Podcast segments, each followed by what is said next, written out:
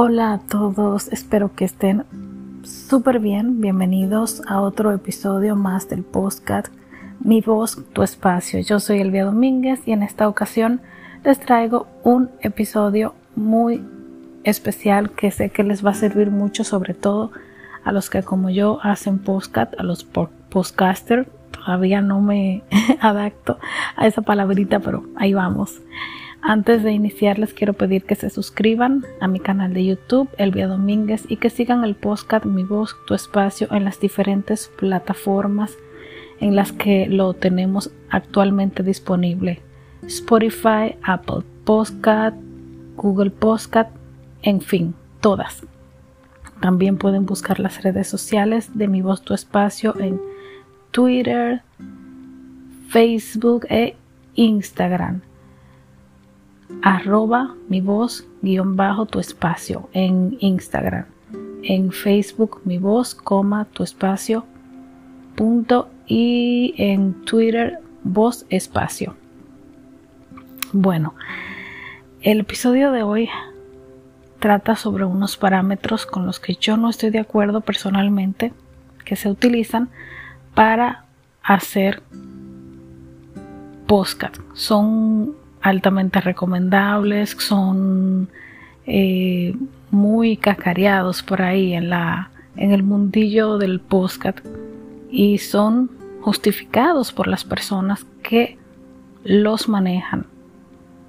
Y quiero debatir con ustedes estos temas, a ver, este tema, a ver eh, qué piensan ustedes, si están de acuerdo. También también para que otras personas que están empezando sepan que no siempre hay que hacer las cosas como la mayoría cree que hay que hacerlas. Hay una minoría y esa minoría yo creo que debe ser respetada. Hay una minoría que tiene un parámetro a seguir y que no necesariamente va de acuerdo con lo que hacen todos. Y bueno, por eso es que el mundo es mundo, como dicen, por eso es que hay de todo en el mundo. Uno de los parámetros con los que yo no estoy de acuerdo es con el tiempo en el que uno se supone que tiene que realizar un podcast o un episodio de un podcast. Dicen que tienen que ser de 35 a 45 minutos. Pero si yo estoy tocando un tema que no abarca ese, ese tiempo porque no tengo el conocimiento necesario, pues no, no es buena idea que yo abunde sobre lo mismo para cubrir con el tiempo que se me dicta o se me indica que debo tener en cuenta. Entonces, como que no tiene mucha lógica que yo para cumplir con un requisito vaya mareando a la gente dando vueltas sobre un mismo tema, abundando sobre lo mismo porque lo que voy a hacer es que las personas que me escuchan se vayan y yo quiero que se queden. Entonces no estoy de acuerdo. Yo creo que si un tema tú lo puedes abordar en 10, 15, 20 minutos, es mejor que la gente te diga que, porque quisiera que tú grabes más episodios o que alargues el tiempo o a que te digan, ay, pero yo me tuve que ir porque ese podcast está muy largo. A mí, yo tengo una experiencia. Yo soy locutora y desde hace muchos años hago radio. Tengo una radio que se llama Radio Romeísta. Empezamos con emisoras de terceros eh, a realizar este programa que primero fue eh, basado en La Hora de Aventura que fue un programa de una emisora llamada La Ley 97.5 que estaba aquí en Santiago, al cual yo llamaba todos los días. Bueno, de ahí ya, cuando Romeo se independiza, eh, empiezo yo a hacer la hora de Romeo Santos. Empecé, me parece, con dos días a la semana, luego el público me pidió ampliar, tres días a la semana, y así fuimos ampliando a petición del público hasta que llegó el, punto en el que me di cuenta de que la gente quería una emisora de Romeo. Y ahí está la emisora dedicada a Romeo las 24 horas, Radio Romeísta, pero eso fue porque el público fue llevándome a ese punto donde ellos querían más de lo que yo estaba haciendo. Y aunque no hago tantas transmisiones en vivo como debería, pues al público le gusta tener su emisora donde pueden entrar y escuchar a Romeo las 24 horas. Eso adicional, lógicamente, a que siempre dentro del club de fans estamos promocionando las plataformas digitales oficiales de Romeo Santos como el Spotify oficial, la cuenta y también su canal de YouTube, entre otras plataformas en las que puedes consumir su música ya sea de forma gratuita o de paga, que realmente el tema de gratuito no está empleado en Spotify ni en YouTube porque te salen anuncios y con eso se paga, pero es un decir para que básicamente el público entienda. Bueno, me salí un poquito de tema, pero lo que quiero decir es que el público te va llevando también a, a, que veas que ellos quieren más de lo que tú estás haciendo. Entonces, primero, si tú tienes un tema, que puedes manejarlo en corto tiempo, hazlo. No te limites porque, ay, es que yo no puedo durar 45 minutos hablando. Haz, haz lo que puedas con lo que tienes. Otro parámetro con el que yo no estoy de acuerdo es con el hecho de que te digan que no subas tu contenido a YouTube con una imagen estática. Porque hay gente que sí tiene el tiempo y te puede escuchar desde un vehículo, desde su trabajo, sin necesidad de estar viendo, sin necesidad de estar viendo continuamente a la pantalla. Así que si, YouTube te supone una fuente más de escucha, pues aprovechala, no te cortes porque te dicen eh, que no es eh, que no es lo normal que, no, que la gente no va a conectar contigo porque no te está mirando a la cara, etcétera. Si bien es cierto que tu público no será lo suficientemente amplio como el de un youtuber famoso al que se le ve todos los días, pues no menos cierto es que se obtiene cierta cantidad de público adicional al que asiste a otras plataformas. Así que eso no debe ser una limitación. Mientras más plataformas tengas, mejor.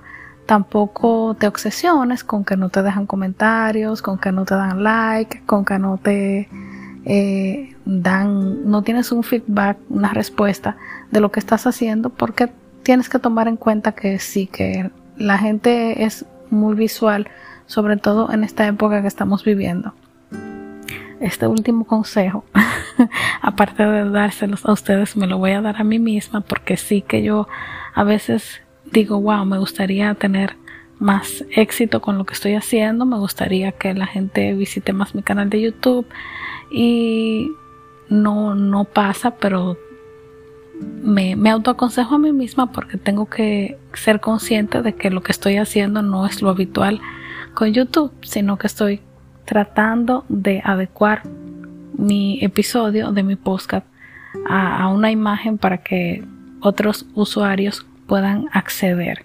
De hecho, creo que YouTube no recomienda el contenido en, la página de inicio principal como haría con, el contenido de audiovisual que, que, esté bien elaborado, bien editado, etcétera. Creo que no, no pasa esto con, con los podcasts. Y bueno, eh, básicamente son esas cositas que yo digo, wow, eh, no estoy de acuerdo con esos parámetros. Otra, otra, la última, eh, con la que no estoy de acuerdo es con tocar un solo tema. por lo general se les recomienda a los podcasters que cuando vayan a realizar un podcast se especialicen en un, en un solo tema para que puedan atraer a cierto público, un público de un nicho específico, por ejemplo, eh, mascotas, hogar, eh, artistas, farándula, en fin. Yo creo que si uno toca diferentes tipos de temas, puede conectar con diferentes tipos de público y también creo que existe la posibilidad de que hayan personas que sin importar el tema que toques se va a volver un público asiduo de tu canal, de tu podcast, de lo que tengas. Entonces yo sí Eh, creo que no debes encasillarte, no se encasillen, no permitan que los limiten. Y si ustedes quieren tocar diferentes temas, como hago yo, pues bienvenido sea. Y, y al que le guste, que bueno, que se quede, que se suscriba y que te escuche. Y al que no, pues adiós. Y no sé si en el mundo del podcast tendrán otro nombre para, para manejar este tipo de contenido al que yo me refiero o de, de, de, sin, sin tantas restricciones porque no, no estoy de acuerdo con, con todo eso que vengo leyendo y lo digo porque estoy en grupos de Facebook de podcast y siempre están como manejando esas limitaciones entre otras y yo digo wow pero quizás por eso mucha gente no se anima eh, y yo creo que estamos viendo una era en la que estamos evolucionando con todo. Antes los podcasts los manejaban personas específicas, siempre eran como para descargarlos, eh, habían menos plataformas, habían muchas limitaciones incluso para realizarlos, para grabarlos y para subirlos. Y ahora que estamos evolucionando y que dependemos de plataformas como Anchor para realizarlos, pues las limitaciones vienen de otras partes, pero está de ustedes mental y emocionalmente si, si dicen, bueno, no, yo no voy a hacer eso así, yo lo voy a hacer a mi manera, con suerte y, y me va bien porque eh, hay cierta cantidad de público a, la, a las que les va a gustar lo que yo estoy haciendo y cómo lo estoy haciendo. Así que anímense, sueñen en grande, hagan sus ideas realidad, coméntenme si, están de acuerdo conmigo y, y si necesitan cualquier asesoría sobre cómo yo grabo y, y cómo subo mi contenido, pueden pues de alguna manera contactarme. Mis cuentas eh, son las siguientes. En Facebook estoy como Elvia Arilfa Domínguez Díaz.